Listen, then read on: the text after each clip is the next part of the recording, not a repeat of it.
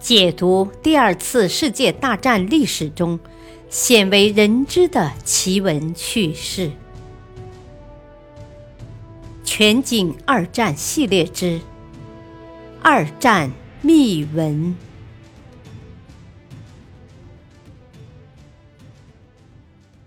第八章：斯大林格勒的转折，第四集。斯大林格勒堡垒之二，每天空运物资至少要七百五十吨。在这种风雪交加的天气条件和苏联战斗机已经牢牢掌握制空权的情况下，德国空军想完成这个任务是根本不可能的。何况德国空军缺少足够的运输机，因此。更为有效的办法是替德第六集团军解围。包围圈约有四十千米宽，二十七千米深，是一片平原，几乎看不见一棵树。被包围的有德军二十师的大部分和两个罗马尼亚师，缺乏弹药、燃料和粮食。他们必须在风雪交加的极端困难条件下构筑工事。但没有构筑工事的原材料，被包围部队的人数已无法确定。集团军司令保卢斯和军长们都认为希特勒能够正视局面并采取相应的行动。他们没有等希特勒的答复，就发出了初步命令，以便一旦批准就马上突围。可是批准令从未下来。高级将领们极力劝说希特勒，第六集团军能够突围出来，因为处于绝境的士兵们是不怕铤而走险的。希特勒说：“我绝不离开伏尔加。”蔡茨勒叫道：“元首，把第六集团军留在斯大林格勒，这是犯罪。损失第六集团军，等于敲断了我们东线的脊梁骨。”希特勒脸色苍白，急得一句话都说不出来。一月二十五日，希特勒把曼施坦因元帅从列宁格勒前线调来，让他从西南向前推进，替第六集团军解围。曼施坦因以第四装甲集团军为前锋，向东北进攻，夹击了处于两支德军之间的苏联军队。由于希特勒不同意第六集团军从伏尔加河撤退，这意味着第六集团军必须留在斯大林格勒，也就意味着曼施坦因必须杀开一条血路，打到斯大林格勒。十二月十二日，曼施坦因开始沿铁路线北上，不顾重大伤亡，向斯大林格勒方向冲击。但是，一支以四百五十辆坦克为先导的苏联大军，在十二月十六日从马蒙附近发起新的攻势，粉碎了意大利第八集团军之后，南下直插曼施坦因的后方。曼施坦因发现自身难保，于十二月二十三日停止北上，开始后撤。除了在包围圈内已有的储备物资以外，每天至少要空运五百吨物资，才能满足第六集团军的最低需要。但德国空军无法办到，只有极个别的时候超过一百四十吨，通常是少于，而且往往是大大少于一百一十吨。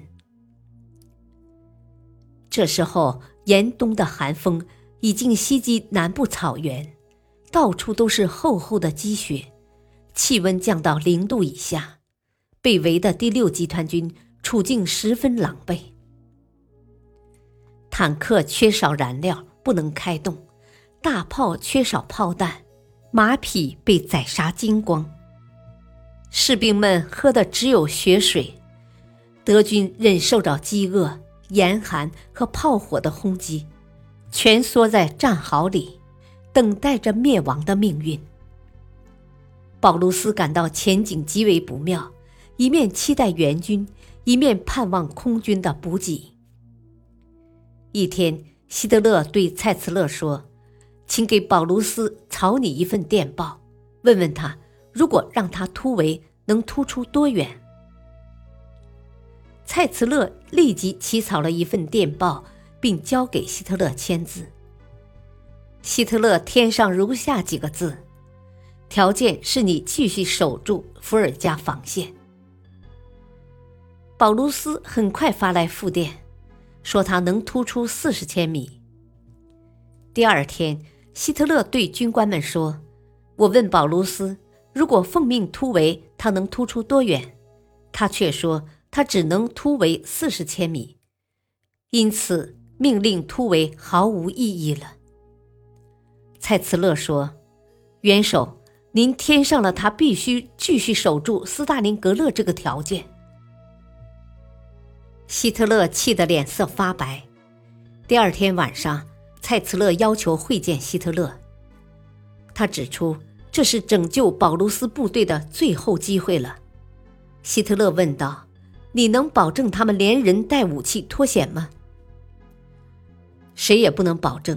但如果不立即突围，他们将全军覆没。希特勒还是不肯让步。蔡茨勒建议陪希特勒乘飞机到前线去一趟，这样他至少可以了解一下前线的情况。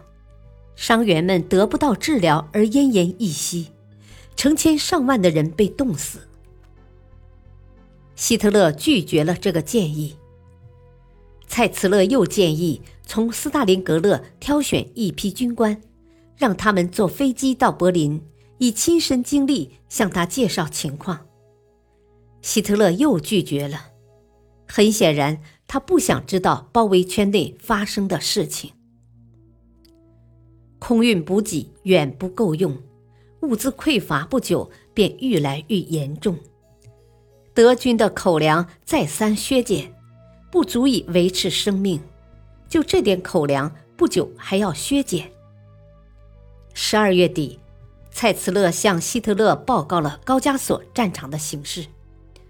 如果你现在不下令撤出高加索，我们就会面临第二个斯大林格勒。好吧，希特勒说：“你快去发布命令吧。”蔡茨勒跑出房间，用电话下达了撤退令。蔡茨勒驱车回到陆军司令部，刚刚到达，就看到一个参谋在等着他。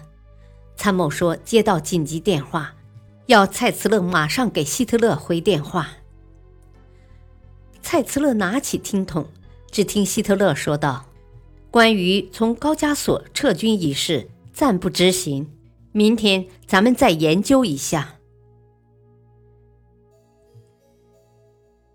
感谢收听，下期继续播讲《斯大林格勒堡垒之三》。敬请收听，再会。